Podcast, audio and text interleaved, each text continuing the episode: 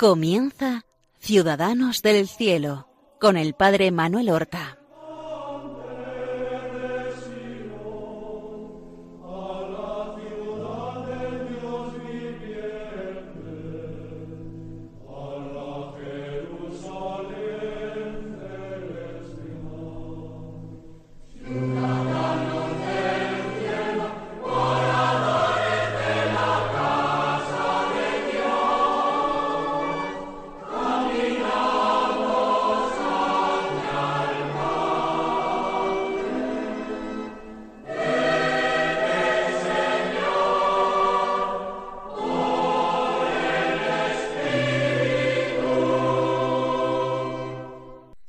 Buenos días, queridos amigos, hermanos y oyentes de Radio María. Vamos a iniciar un nuevo programa Ciudadanos del Cielo, consagrado a contemplar la vida, las bellísimas virtudes que adornaron a nuestros hermanos los santos.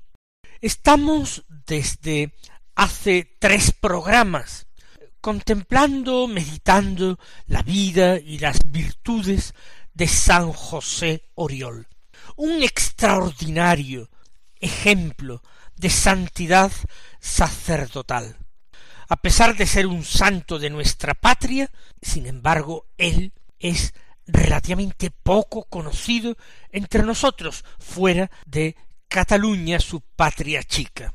Vamos a continuar entonces con los ejemplos de su vida. Una vez que él llega a esa parroquia de Nuestra Señora del Pino y se instala allí y ocupa distintos cargos en la comunidad de sacerdotes beneficiados que atienden la parroquia, ocupa el cargo de enfermero algún tiempo, también de bolsero, su vida se dedica a la oración, la práctica de sacramento de la penitencia intensiva, dedicando muchas horas a ello, visita a los enfermos, apostolado ante los enfermos, y él tiene también sus expansiones. El último día en el programa hablábamos de su amistad con un artesano y comerciante, cuchillero. Pero hoy vamos a hablar y vamos a contar algunas otras anécdotas de la vida de San José Oriol en esta época en la que se ve brillar sus virtudes y que constituyeron su día a día. Recuerden ustedes que San José Oriol vivió en el siglo XVII, murió a comienzos del XVIII, en 1702. Pero realmente su vida, su corta vida, eh, con cincuenta y un años murió, pues transcurrió en la segunda mitad del siglo XVII. En esa época en Francia, tan cercana a Cataluña, dominaba la herejía, herejía en algunos casos, en otros casos más leves, fue una tendencia desaconsejable, que fue el jansenismo. Fue una vivencia del cristianismo muy adusta, en exceso austera, obsesionada con la idea de la condenación, para la cual eran muy pocos los que lograban salvarse. La Iglesia ya había reaccionado contra el jansenismo en sus vertientes más heterodoxas, condenándolo. Pero había muchos sacerdotes con estas tendencias rigoristas, tremendamente exigentes, con una visión del cristianismo en que se daba poco papel a la gracia y por supuesto entonces poco papel a la alegría y a la gratuidad. Pues bien, en esta época se acusa a José Oriol por parte de algunos seglares y posiblemente también sacerdotes de Barcelona, se le acusa de rigorismo. Quizás algún penitente que no había quedado demasiado contento en el confesonario, que había recibido una penitencia que le parecía demasiado grande o pesada de cumplir, lo cierto es que es denunciado al obispo de Barcelona y que se le investiga posiblemente con poca eh, diligencia, con poco cuidado. Pero, para gran sorpresa de todos los devotos y los dirigidos espirituales y penitentes de José Oriol, Oriol es que se le retira la licencia de confesar. Sepan ustedes que los sacerdotes, los presbíteros, una vez ordenados sacerdotes, por el hecho sólo de la ordenación sacerdotal, no por eso tienen capacidad, facultades para escuchar las confesiones de los fieles y absolver. A lo largo de la historia y en los distintos lugares se han dado distintas normas por las que el sacerdote recibía licencias de su obispo para poder ejercitar este ministerio de la confesión. Y en cualquier momento, por supuesto, por causas justificadas, se le podían retirar, de tal manera que podían administrar los otros sacramentos, la celebración de la misa, el bautismo, la unción de enfermos, etcétera, podían eh, celebrar los otros sacramentos, pero no el sacramento de la penitencia para el que se requería un, un permiso, una facultad o licencia especial.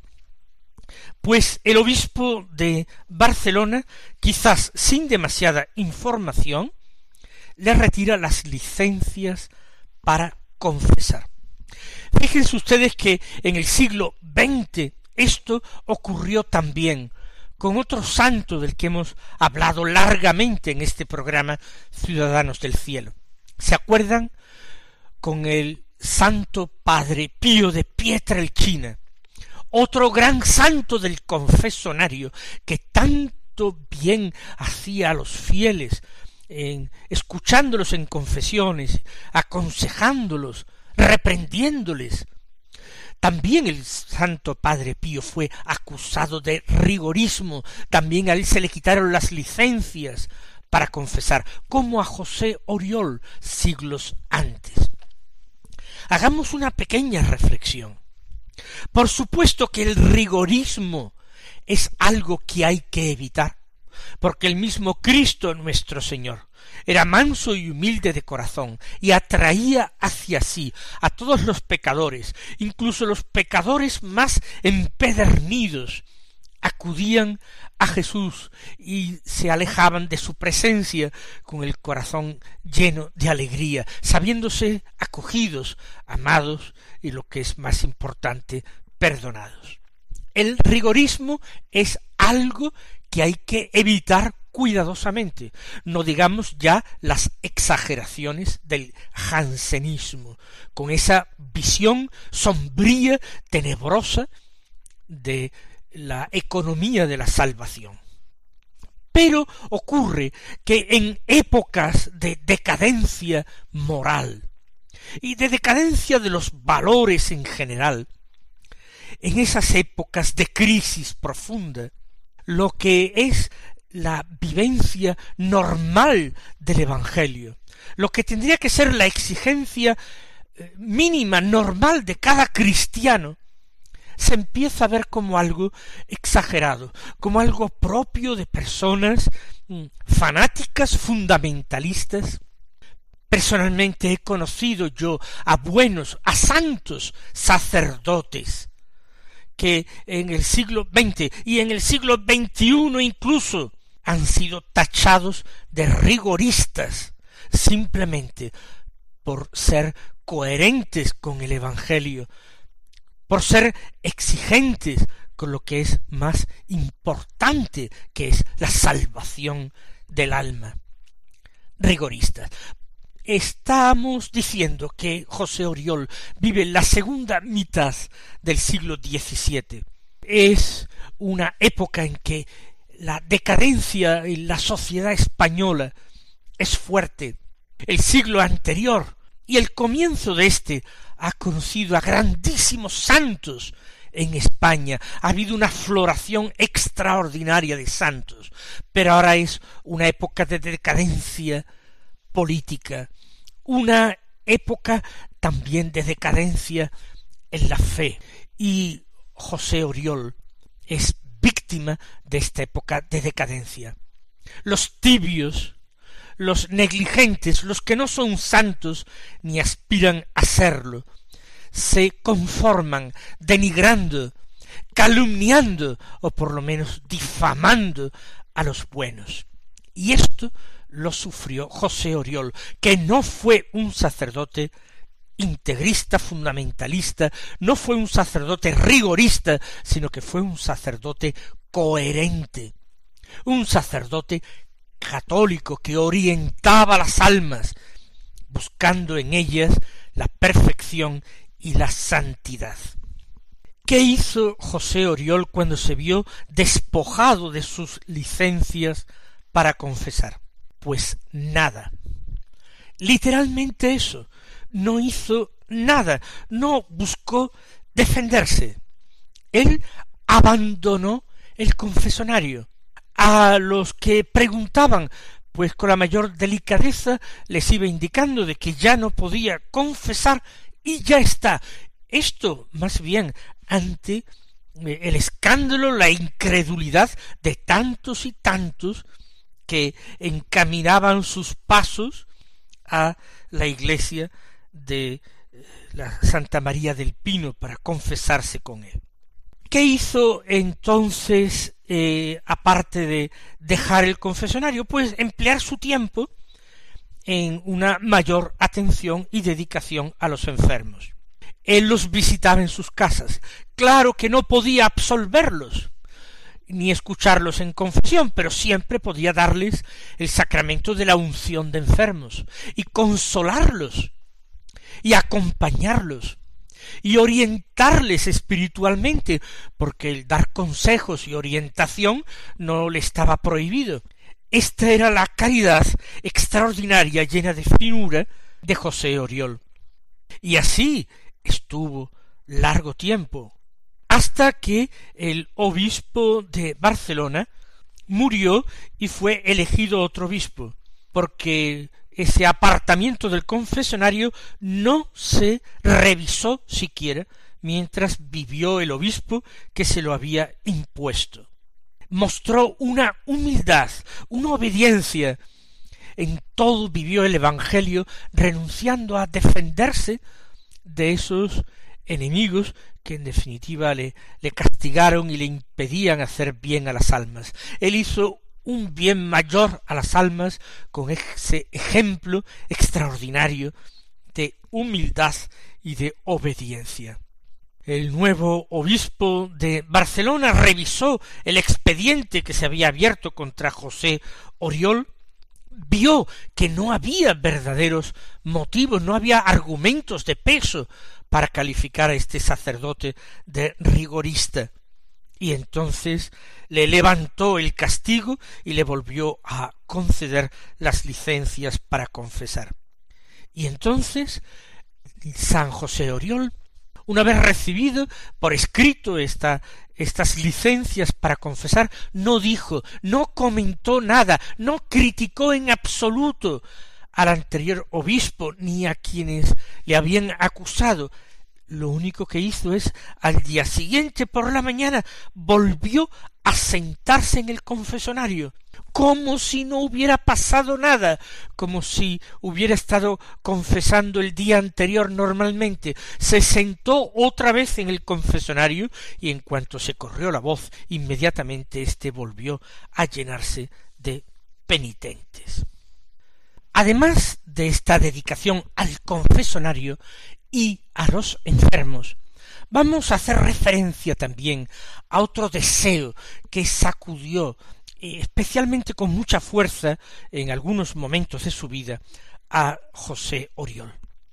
Y fue un ímpetu apostólico que le hizo desear ser misionero y sufrir martirio por Cristo quizás fueron noticias que le llegaban, quizás la lectura de libros de vidas de santos, no se trata de un impulso pasajero o de algo excesivamente juvenil, como lo de Teresa de Jesús cuando marchó a tierra de moros para ser descabezada junto a su hermanito Rodrigo. Pero fue algo parecido ocurrido ya en una época de madurez espiritual, siendo ya sacerdote beneficiado en Santa María del Pino. Él está tan lleno de amor de Dios, se enciende tanto cuando habla de la vida de los santos, cuando habla de Dios, que empieza a pensar en marcharse de misionero a tierras lejanas.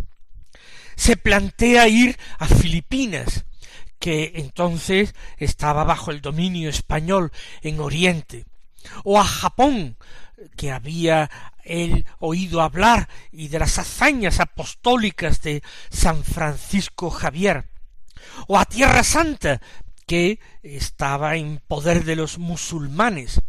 Lo importante era ir allí, anunciar el Evangelio y si era posible morir dando testimonio de Cristo, derramando toda su sangre por él. Estas ideas le rondan la cabeza, ocupan su oración y lo van encendiendo cada vez más y más y más en amor de Dios y en ansias de martirio. Y ocurrió que una tarde, después de cumplir sus deberes en Santa María del Pino, estaba como como ido, estaba como enajenado, sin saber lo que hacía, y se puso tal cual en cuanto salió de la iglesia de Santa María del Pino a caminar por el camino que salía de Barcelona en dirección a Francia. Y caminó y caminó algún tiempo y casualmente, providencialmente, otros dos sacerdotes, compañeros suyos, lo encontraron. Habían salido a pasear y regresaban a Barcelona de su paseo y encontraron a José Oriol que marchaba en un estado de ánimo y de atención un poco peculiar. Le preguntan si se encuentra bien, que qué hace por allí, y esto está atestiguado perfectamente en el proceso de canonización él les dijo que iba a Jerusalén a padecer martirio. Se había decidido, por tanto, por Tierra Santa, pero su ansia martirial estaba muy presente. Entonces, como le vieron que estaba extraño, le preguntaron si llevaba dinero para el viaje, porque equipaje ya veían que no llevaba nada, ni un solo bulto, ni nada, pero que si llevaba dinero. Entonces él se metió las manos en los bolsillos y se sacó los bolsillos, los volvió del revés, y vieron que no llevaba absolutamente nada, como era por otra parte su costumbre. Entonces ellos, de una manera razonable, dijeron que un viaje tan largo, que él no podía hacerlo así, que tenía que llevar un mínimo equipaje, que tenía que llevar algunas provisiones, que llevar dinero, y le dijeron que se volviese con ellos a la casa, a Santa María del Pino, que ellos ya le ayudarían a realizar su empeño. Y así, él parece que recobrándose un momento, les acompañó de vuelta y ya sus devotos, en cuanto supieron esto, sus devotos, sus penitentes, pues hacían todo lo posible por rodearle, por acompañarle, por estar con él, por pedirle entrevistas, dirección espiritual, no dejarlo solo ni un solo momento, por el miedo que tenían de que él les abandonara y no volverlos a ver una señora devota suya que lo intentaba eh, intentaba convencerle de que no se fuera a raíz de este episodio que acabo de relatar y le decía que, que por favor que no se fuera de Barcelona, eh, José Oriol le respondió Dios sabe lo que haré. Seguramente él mismo tampoco sabía en ese momento qué hacer, porque era necesario un discernimiento espiritual. Todo esto es porque su vida le parecía demasiado cómoda, demasiado acomodada, y quería darle más a Dios, quería entregarle toda su vida. Pues bien, si esta era la vida de José de Oriol, su muerte fue algo tan tranquilo, tan sin hacer ruido, como fue toda su vida. Tenía solamente cincuenta y un años. Era 1702 y aparentemente se encontraba bien de salud. Sin embargo, parece que él dijo que se acercaba ya el tiempo de su muerte. Era enero 1702. A finales de febrero o quizás a principios de marzo, Oriol fue a un monasterio de Barcelona. Yendo de camino hacia el monasterio, se había entretenido cogiendo algunas hierbas del campo que luego hervía y la olla sin, sin aceite, sin sal, y se las comía. Recuerden que su dieta muy frecuente era de pan y agua, unos ayunos tremendos, y a veces adornaba esta comida a base de pan y agua con estas hierbas cocidas.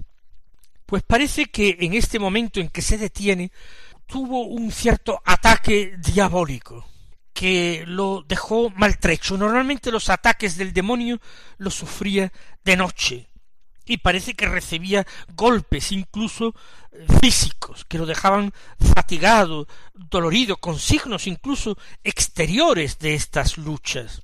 Era el 8 de marzo de 1702. Él se sentía muy mal, se sentía muy enfermo, y como en su habitación no tenía ni cama, se fue a casa de un amigo apellidado Jovet para que le prestase una cama y cuando llegó a su casa él se puso mucho más grave, de forma que su amigo no permitió que saliera de allí y lo acostó en su propia cama e hizo venir al médico enseguida. Y el médico confirmó la gravedad de José Oriol. Los sacerdotes, compañeros suyos de Santa María de Pino, vinieron a visitarlo, vieron que se les moría, le dieron los últimos sacramentos, y solamente él pidió que le satisfacieran un capricho que tenía, y era que la escolanía que había en la parroquia pues cantara en su presencia un canto a la Virgen que a él le encantaba, el Stabat Mater. Y efectivamente llevaron a los niños del coro de la escolanía y le cantaron el Stabat Mater con una emoción extraordinaria, no solamente por parte de él, sino de los presentes y en ese mismo mes de marzo, el día veintitrés, quince días después de caer enfermo, murió sin hacer ruido, una muerte tranquila. Y asistieron, pues como es normal, muchísimos fieles y devotos a su entierro en la iglesia, se le enterró en la misma iglesia de Santa María del Pino, donde había pasado casi toda su vida sacerdotal fue canonizado ya en el siglo XX por el Papa San Pío X en 1909. Mis queridos hermanos, que el ejemplo de los santos nos mueva a nosotros a caminar con mayor rapidez, con mayor diligencia hacia nuestra meta, que es Cristo. Que los bendiga y hasta el próximo día.